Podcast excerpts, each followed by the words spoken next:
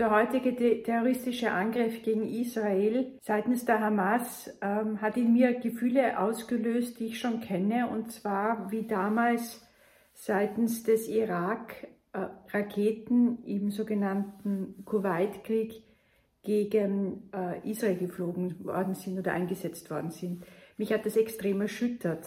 Damals wie heute, aber heute umso mehr, weil doch über 30 Jahre dazwischen liegen und ich immer der Meinung bin, dass sich eine Zivilisation und eine Weltgemeinschaft weiterentwickelt. Hingegen ist das heute meines Erachtens eine weitere Zäsur nach dem Überfall Russlands auf die Ukraine, dass wir hier wirklich vor einer Neuordnung der sogenannten Weltordnung stehen und zu einer radikalen Neuordnung. Weg von der liberalen Demokratie, weg von Freiheit, Menschenrechten, ein hin zur Autokratie, Unterdrückung und Diskriminierung. Europa hat einen riesigen Vorteil. Man kann, man kann sie nur dankbar schätzen, wenn man innerhalb der Europäischen Union lebt oder in einem Land der Europäischen Union. Wobei ich sagen muss, mein zweiter Gedanke nach dem ersten Gedanken meiner Erinnerung an den ähm, Angriff 1991 auf Israel war oder sind die Europawahlen, weil auch hier schon äh, prognostiziert wird, dass bei den Europawahlen die rechten Parteien Zugewinne äh, erreichen werden zu Ungunsten der progressiven Kräfte. Und ich glaube, man muss sich jetzt schon bewusst sein, dass man das nicht zulassen darf. Und es muss allen agierenden Personen, ob es in Österreich oder in den anderen EU-Ländern ist, bewusst sein, dass man die Menschen zu den EU-Wahlen bringen muss. Und zwar im Sinne unserer, unseres Erbes der Aufklärung, unserer Pflichtung gegenüber, unserer Verpflichtung gegenüber Rechtsstaatlichkeit und Demokratie, Menschenrechte, Freiheitsrechte, Meinungsfreiheit.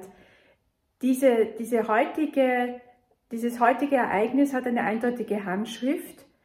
Es zeigt sich ja, dass hier mehrere Staaten, und das ist ja nicht etwas Neues, sondern das hat sich in den letzten Monaten äh, und Wochen abge, abgezeichnet, dass hier wirklich einige Staaten ein vehementes Interesse haben, die Welt neu zu ordnen.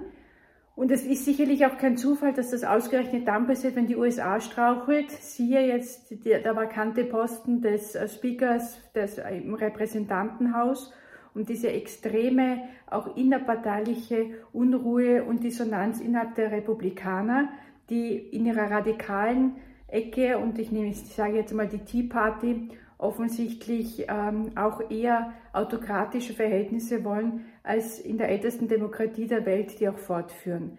Ich glaube, es muss uns bewusst sein, die Europawahlen werden hier wirklich Benchmark sein und es wird eine riesige Herausforderung, diese Europawahlen so zu bewältigen, dass wir auch dorthin kommen, dass die progressiven Kräfte in Europa gestärkt werden, weil ich befürchte schon jetzt, dass der, der Wahlkampf in den europäischen Ländern massiv von Fake News, Alternative News und vielen Boots und all dem, was in sich auch in der sozialmedialen Welt abspielt, beeinflusst sein wird. Ich habe große Sorge um die liberale Demokratie, aber ich glaube, wenn wir jetzt wehrhaft bleiben und nicht weichen, wird sie je, stärker denn je aus dieser Krise und aus dieser angespannten Situation hervorkehren.